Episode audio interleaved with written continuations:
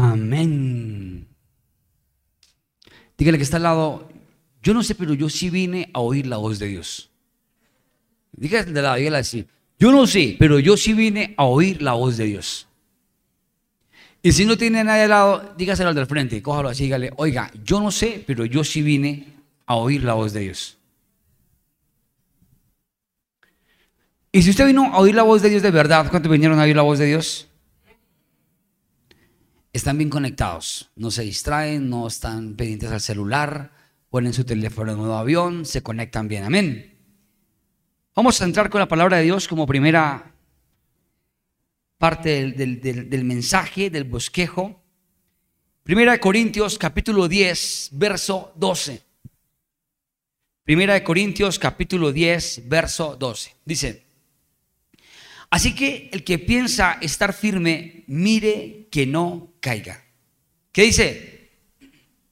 El que piensa estar firme, mire que no caiga. Yo eh, le puse como título a esta predicación, no te confíes en tus emociones. ¿No qué? No te confíes en tus emociones. ¿Saben? Nosotros somos seres 100% emocionales. ¿Ahí me están oyendo bien? Sí. Nosotros somos súper, hiper, mega, recontra emocionales. Y infortunadamente las emociones nos juegan una partida contraria. Hay gente que, que logra muchas cosas porque tiene unas emociones estables, reguladas, pero muchas veces cometemos el error de confiarnos en ellas, en nuestras emociones. Y aquí tengo como ejemplo em, a David, que fue claro que él no conocía sus emociones. David dijo, porque aún mi corazón yo no lo conozco, dijo David. Pero quiero decirles que David fue un hombre que tenía un corazón conforme al de Dios. Pero él dijo, yo no conozco mi corazón. Y esto me gusta de David porque David nunca se confió. David no fue un confiado de su corazón. David, es más, encontramos que en un momento David se confió. ¿Cuándo se confió David? Cuando un día le dicen, David, vamos a la guerra. Y dijo, no, yo no quiero ir a la guerra hoy. Quiero quedarme aquí en la casa relajado, tranquilo, fresh. Me quiero quedar bien fresh. Y quiero quedarme relajado en la casa y de golpe estaba asomado así, yo creo que empillamado, relajado, cuando ve de lejos una mujer desnuda bañándose, bueno, desnuda, bañándose.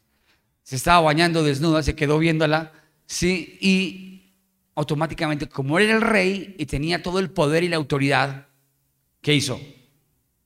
Mandó a llamarla y automáticamente también, al poco momento, al poco tiempo, mandó a matar al esposo cometió un error, pero el error fue haberse confiado, haber confiado en sus emociones, haber confiado en su yo, haber confiado en la carne, haber confiado en él mismo.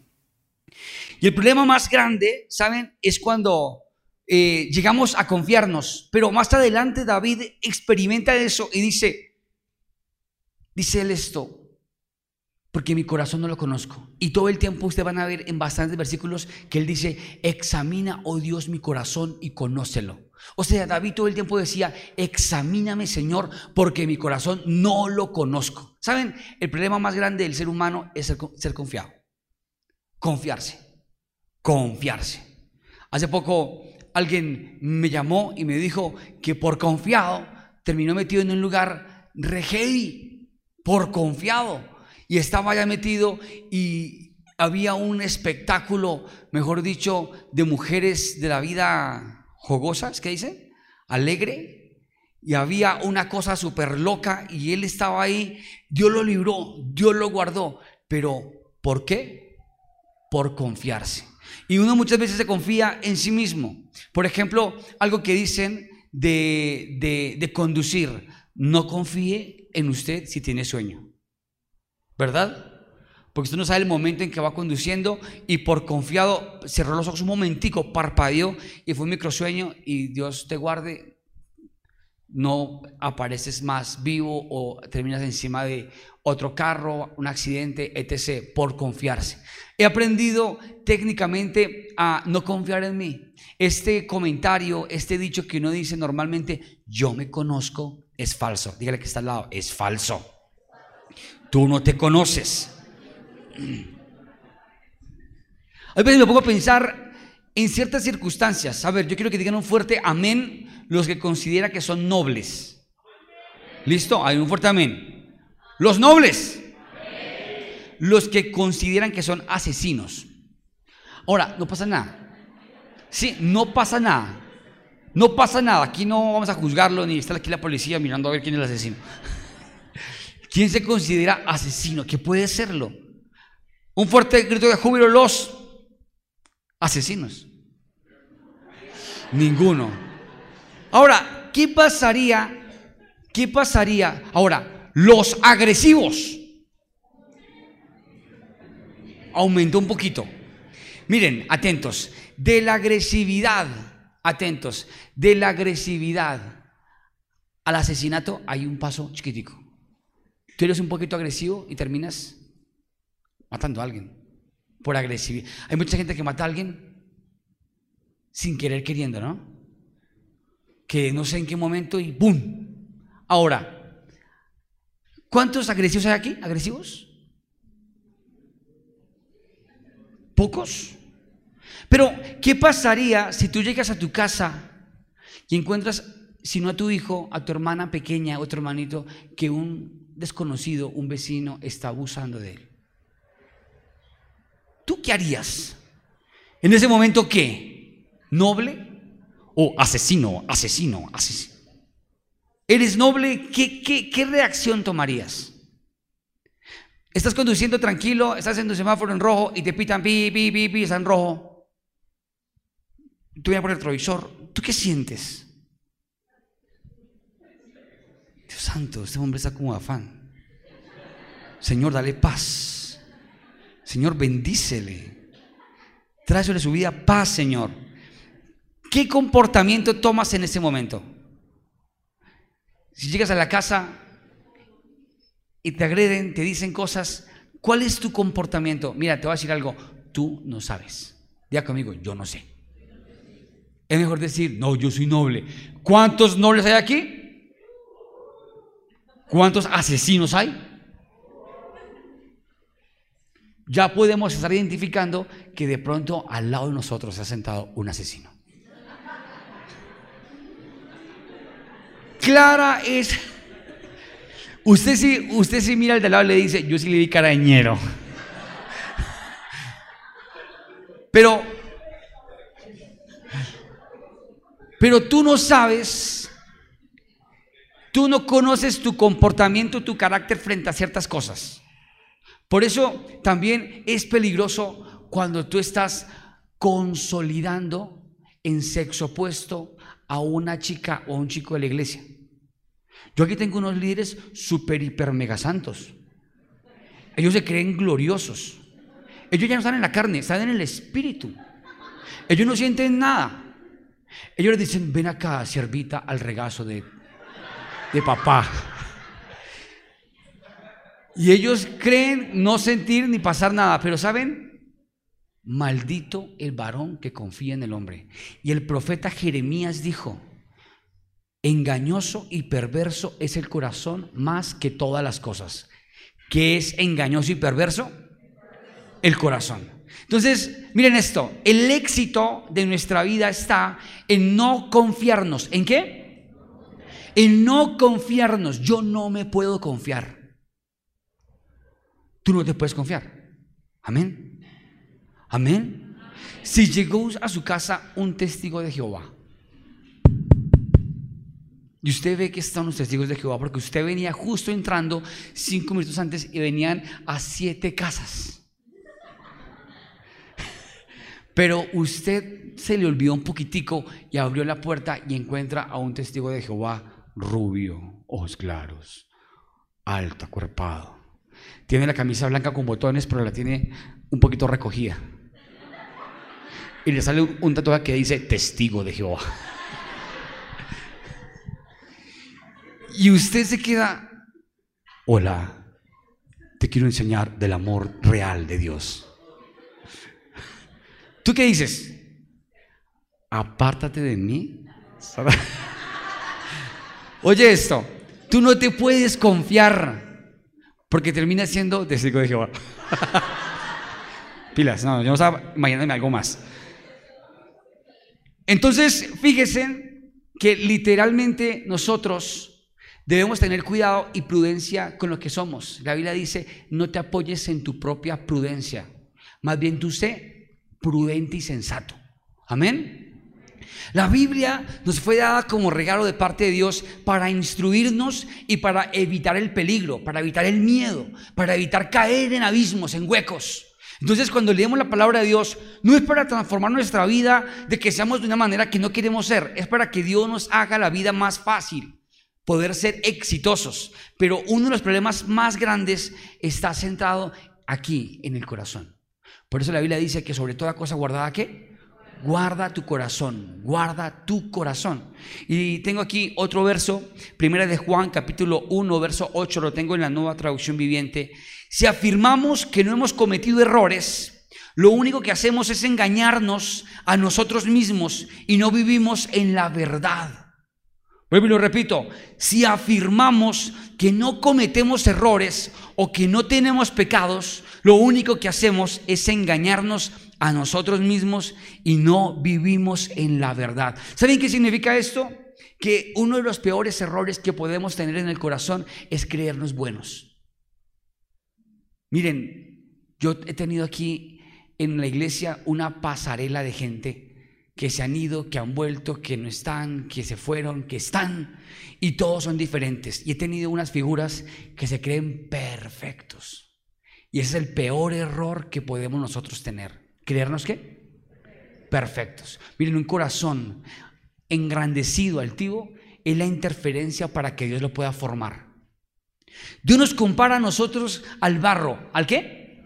Al barro. ¿Y qué hace Dios con el barro? Lo procesa, lo forma, lo aplasta, lo, lo, lo, muele, lo moldea después. Dios quiere corazones como moldeables, que se dejen dirigir, que se dejen moldear. Pero cuando Infortunadamente pasa el tiempo, viene algo que se vuelve el peor de los peligros que comienza a dañar nuestras emociones. Fíjense en que David se dio cuenta, se confió, cometió un error, después de cometer el error se dio cuenta que ya no lo conocía y por no conocerlo todo el tiempo decía, examíname, oh Dios. Y el profeta Jeremías dice, engañoso y perverso es más que todas las cosas. Y saben, no confiarnos en nuestras emociones es de pronto yo tampoco puedo llegar y confiar en las emociones de otro. Por ejemplo, mi hijo o mis hijos, que me digan, eh, papi, tranqui, todo bien, yo sé cómo es la vida. Yo no confío en sus emociones, tampoco confío en las mías, ¿verdad? Paz, no va a pasar nada, me voy a encontrar con ella, vamos a estar juntos, vamos a entrar a la habitación, no vamos a apagar la luz porque en oscuridad nada. ¿Sí? Y vamos a orar juntos. Voy a ministrar el don de lenguas, pero no esas lenguas, no, lenguas del Espíritu Santo. Oigan esto, nosotros ya sabemos que maldito el varón que confía en el hombre y engañoso es el corazón más que todas las cosas. Entonces, como sabemos eso, yo no puedo confiar ni en mi corazón ni en el de ustedes. ¿Me están copiando? Es tan simple Tan simple como este ejemplo. Hay mujeres que terminan enamoradas de tremendo, de, tremendo bagre, ¿no? En serio. Terminan enamorados de tremenda figura y después se preguntan, ¿pero qué le vi a él? Dios mío, ¿pero qué ese man que tenía? Bien feo que sí es. Tiene mal aliento. No sé qué me pasó. Y saben, lo que fue que lo que pasó en su vida fue que abrió su corazón un poquito un poquito basta. Abrirlo un pedacito. Cuando te das cuenta comienzas a enamorarte.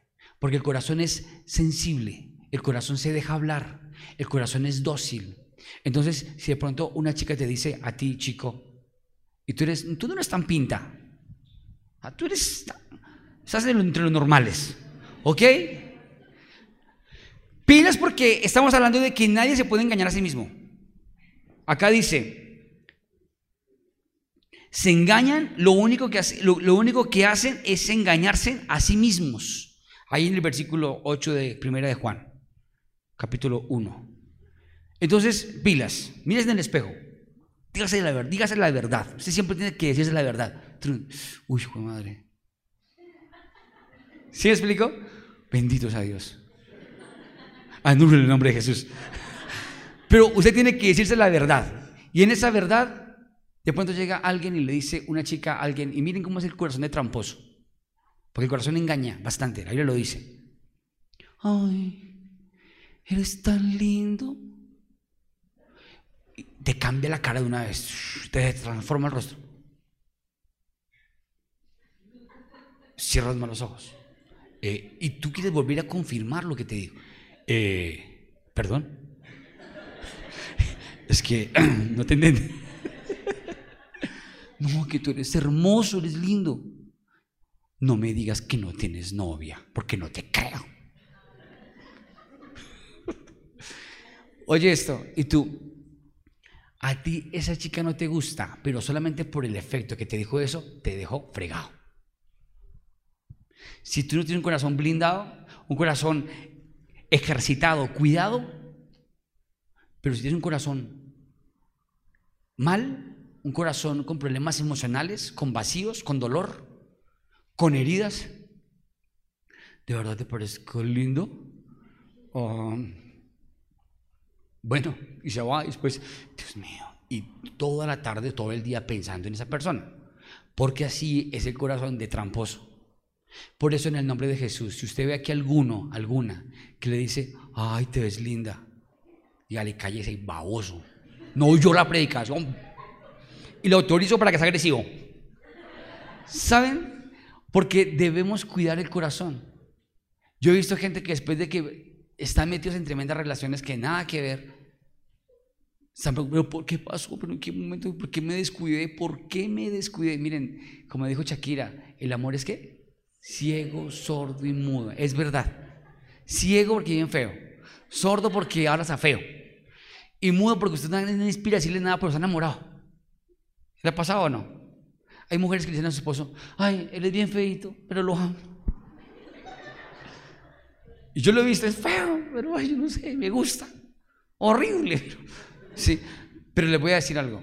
¿Por qué? Porque un día abrió la puerta a su corazón, no se cuidó y su corazón maquina todo el tiempo y trabaja. Por eso no podemos confiarnos.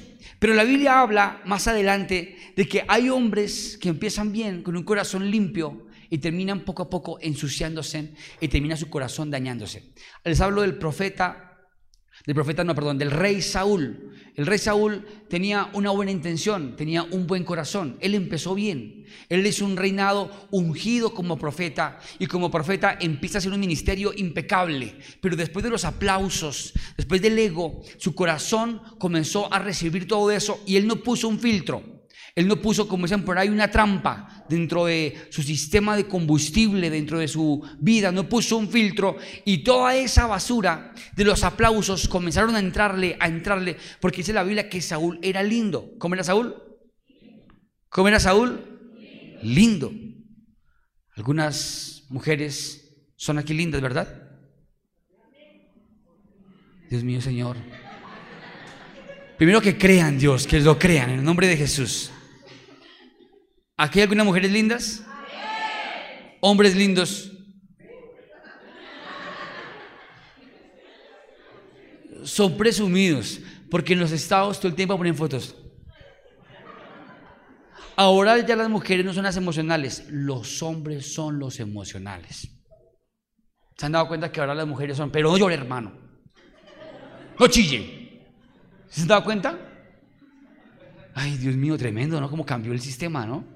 Cambió la atmósfera. Ahora, ¿quién es, el que frentea con las deudas? ¿La mujer o el hombre? ¿Quién? Yo no, no, digo nada, mejor.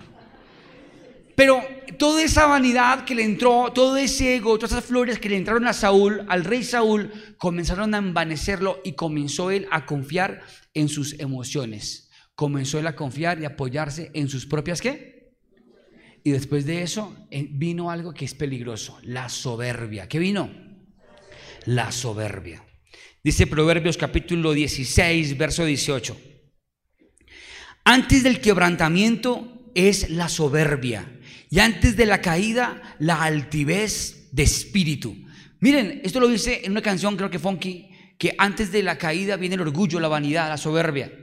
Y la caída de Saúl fue porque su corazón se envaneció, su corazón se engrandeció. Y eso lo llevó a que se cayera, a que perdiera liderazgo, a que, ¿por qué? Porque el éxito del liderazgo cuando estaban estos reyes puestos obedecía a que amaban a Dios, a que tenían a Dios en su corazón. Miren eso que les voy a decir. En el momento en que venga el tibés a nuestro corazón de orgullo, viene una caída súbita. Esto es una profecía directa. Si tú permites que tu corazón se envanezca, te vas a caer. Miren, hay gente que pierde contactos, amigos, empresas por altivos, por orgullosos, por soberbios. Hay gente que pierde una familia, un hogar por soberbia, por orgullo, por altivez. Y yo les quiero decir algo hoy en el nombre de Jesús. Debemos blindar nuestro corazón.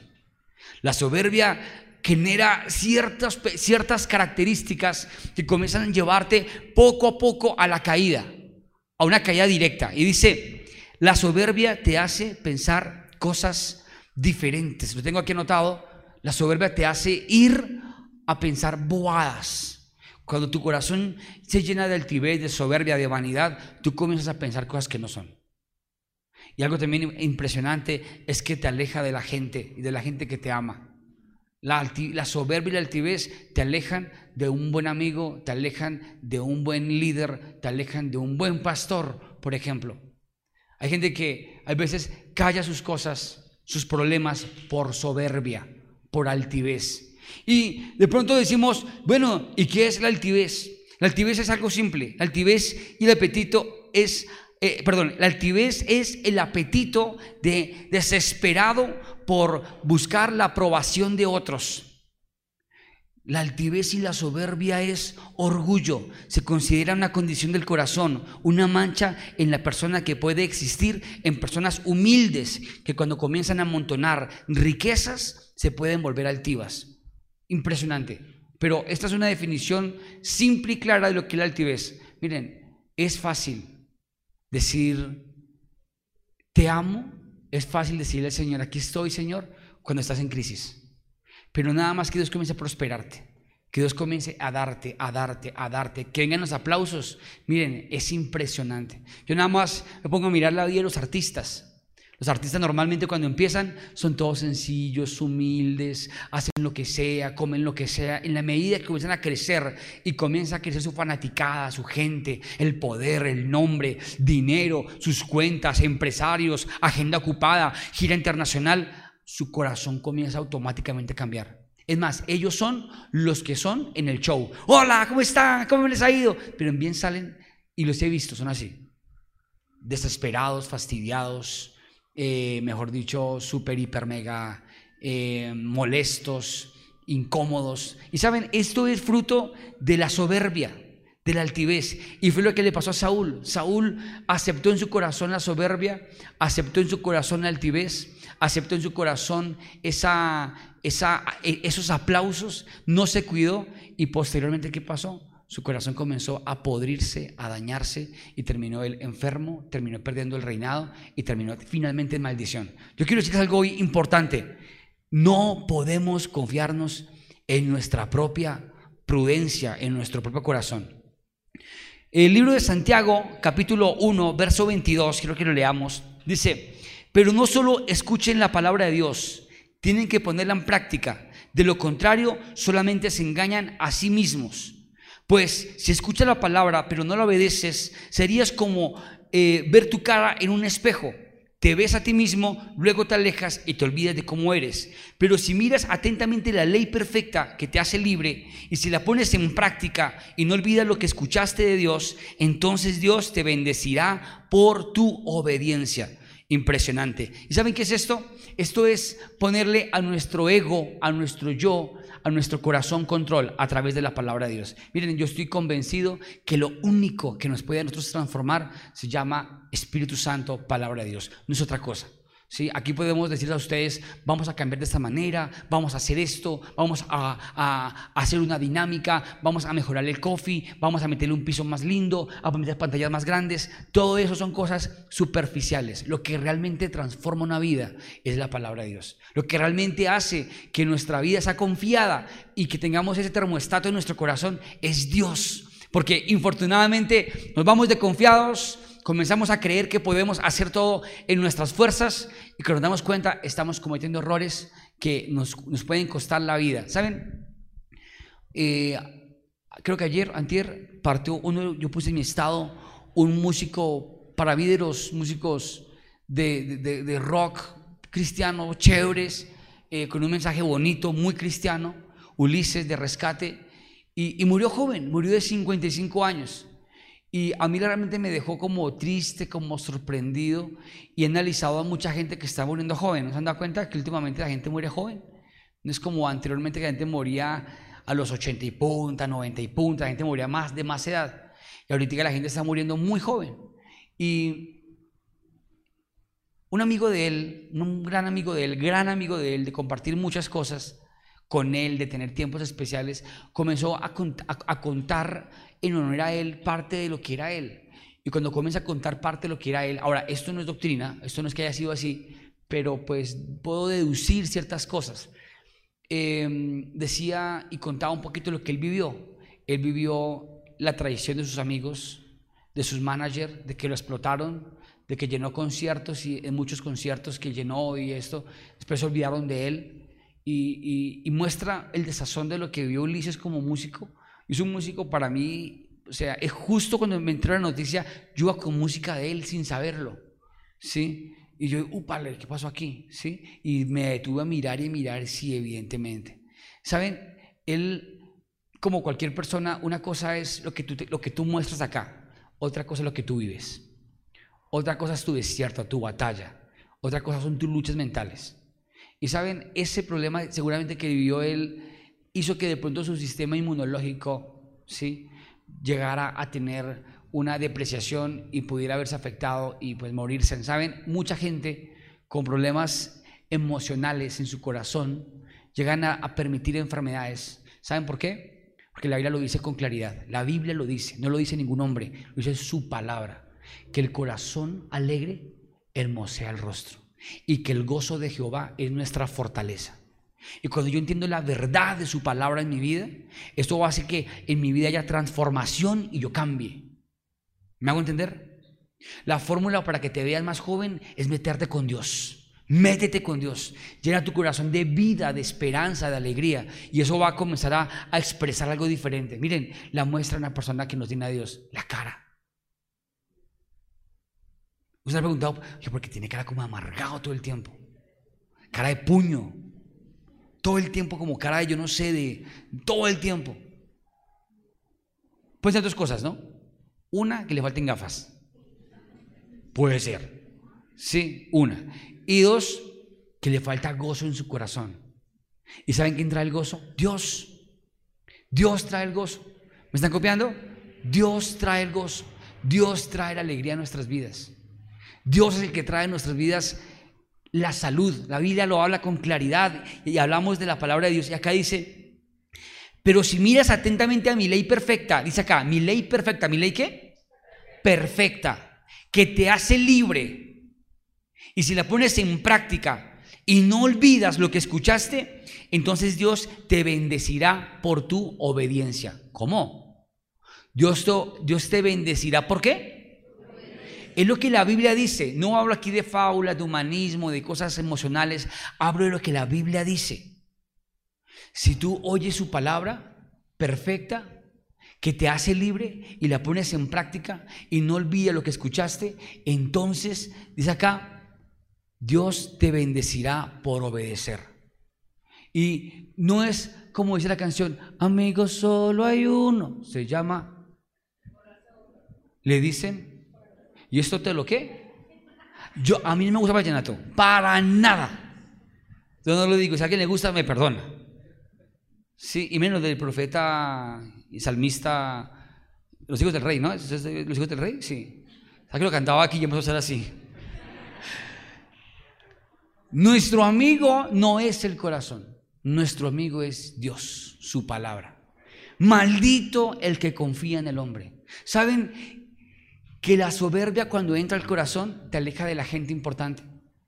Porque la, si tú permites en tu corazón soberbia, ¿sabes qué pasa? Que de pronto te alejas de tus líderes, de tu pastor, de la gente que te puede mentorear. Y no hables el corazón. No, yo para qué le digo, ¿para qué? ¿Saben quiénes son los que más envejecen?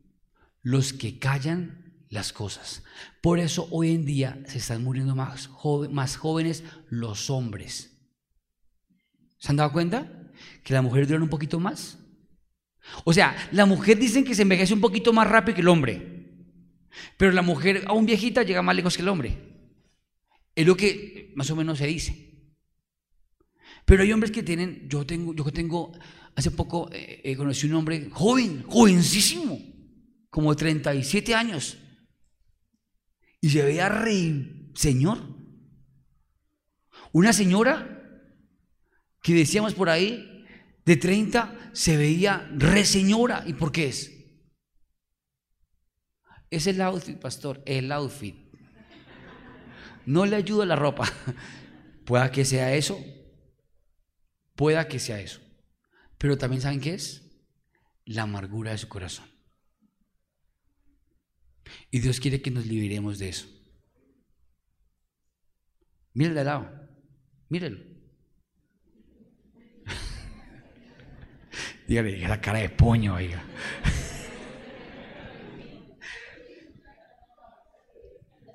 Dígale, se vería más bonita.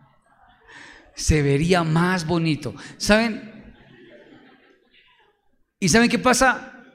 Que muchas veces callamos las cosas. Y les digo algo, tú tienes que confesar lo que tienes en el corazón para poderte liberar. ¿Me estás copiando? Hay un poder impresionante en la confesión, porque la confesión libera lo que hay en tu corazón y te sana. Y es lo que su palabra dice. Por eso la Biblia dice que el que su pecado no prospera, más el que lo confiesa y se aparta alcanza qué? Misericordia. Pero hay un poder en qué? ¿En qué? En confesarlo. Por ejemplo, las mujeres son de sátiras. ¿Se han dado cuenta? Hmm, hmm, hmm. Los hijos miran a las mamás y ya saben que las mujeres, las mamás son de sátiras. El papá no. El papá es de una palabra, ¿cierto? El papá no dice, ¿qué hubo al eso? Ah, papá, pero... Mm, eh". ¿Quién es el que habla? El hijo.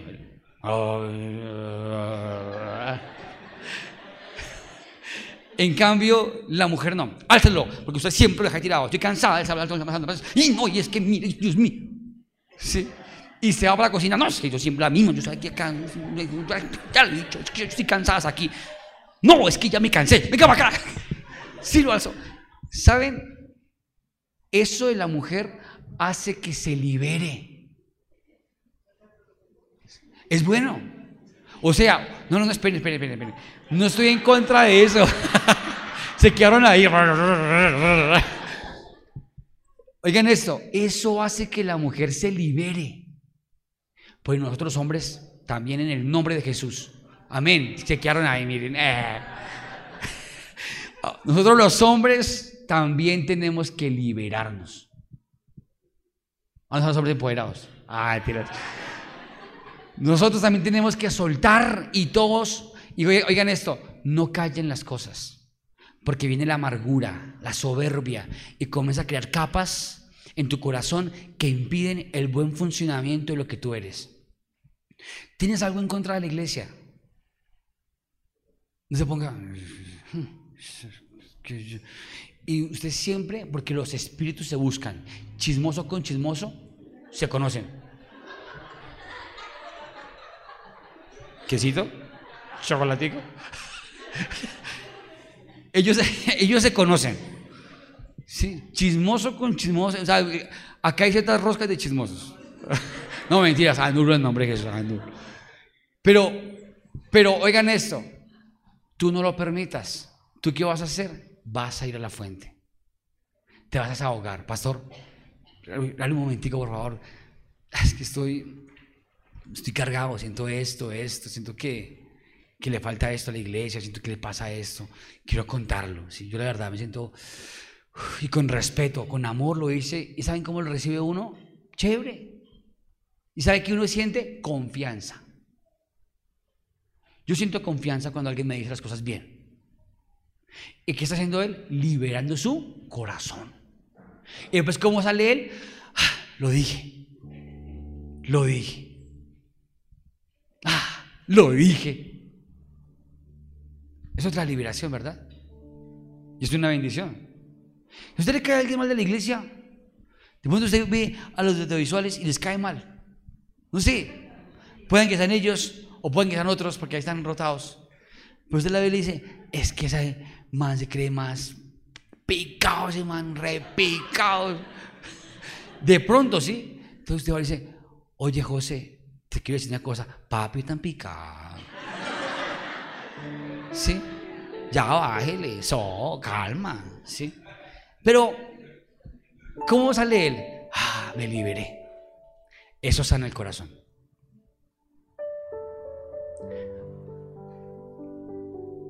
Esta otra. Papá, dígale a mi mamá, mi mamá que, que cambie esa forma de ser. ¿Y por qué no se lo dice usted? ¿Eso no te libera? Yo aquí tengo en la iglesia cupidos. Pastor, mire qué tal, mandó a decir que por qué no le incrementa un poquitico más de azúcar al tinto. Es un ejemplo, es un ejemplo, es un ejemplo. Sí, le digo, pues que me diga a mí. ¿Cuál es la desconfianza? ¿Y saben qué genera eso? Unión, confianza. Y de paso comenzamos todos a sanar el corazón y no nos confiamos. Ay, no, yo mejor no. No, eso yo no. Ay, no, no, no yo le quiero poner ahorita hacer reclamos por eso. No, no, yo, yo que me voy a ser pastor que estoy cargado porque por los diezmos. Yo no, mejor me quedo callado, yo no, no decirle nada. ¿Saben qué? Eso termina pudriendo tu corazón y terminas alejado y condenado. Y cargado de esa gente que está afuera. Yo también fui a una iglesia cristiana. Y allá en la iglesia le pasaron unos datáfonos. ¿Cuándo datáfono aquí? La gente era unas. Y un día yo vi que el pastor, ¿cuál? James. Llegó y dijo, pasen aquí los que van a dar de 500 mil pesitos. Yo lo vi. Mentiroso. ¿Cuándo? ¿Por qué? Porque permitió soberbia en su corazón. Porque comenzó a cauterizarlo. ¿Y saben qué es? Lo que es la palabra de Dios, que se engañan a sí mismos. O sea, se creen el cuento. Oiga, pero ¿cuándo fue eso? Yo como que me lo soñé. No, pero yo sí me acuerdo. ¿Saben? Tenemos que confesar y liberarnos para no engañarnos y creernos la basura de nuestra mente y nuestro corazón. Amén. Amén. Así que si alguien te dice, ay, estás lindo. ¿Qué te hiciste en el cabello? Ay, creatina, ¿qué te hiciste? ¿Tú qué vas a decir? Ya blindas tu corazón y en el nombre de Jesús con esas palabras las mandas cautivas a la cruz del Calvario, te liberas, te cubres con la sangre de Cristo y reprendes al diablo. Suena religioso, pero te blindas. Yo ya no estoy como que me digan, ay pastor, qué preca tan bacana, me gustó. Yo no estoy anulo. No, ni tampoco gloria a Jehová. Fue el Espíritu mismo el que habló a través de mí. No, simplemente lo manejo simple, ya en automático. Gracias a Dios. Bendito eres, Señor. Gracias. Eres tú, Señor. Sencillo. Sencillito. Ay, me gusta tu iglesia, me siento como chévere. Gloria a Dios. Chévere. Y por dentro permanezca, permanezca. Pero no me confío en mi corazón. No me confío en mi corazón. Y, y lo he dicho todo este tiempo. Y lo he dicho todo este tiempo y lo tengo claro. Afuera hay maldad. Y Jesús lo dijo. Líbranos del mal, Señor. Pero el mal también puede estar en nuestro corazón. Que Dios nos guarde. Amén. Que Dios nos guarde. La manera para poder limpiar nuestro corazón es a través de su palabra. Aquí lo dice, su palabra, no es otra cosa, su palabra. Y cuando venimos aquí, ¿a qué venimos? A oír la palabra de Dios. Entonces, tengan claro este versículo, no dejando de congregarse como algunos tienen por costumbre. Y la Biblia dice que la fe viene por el oír. ¿Y el oír por qué? por la palabra de Dios. O sea, que entre yo más vengo, más me lleno de palabra. Amén.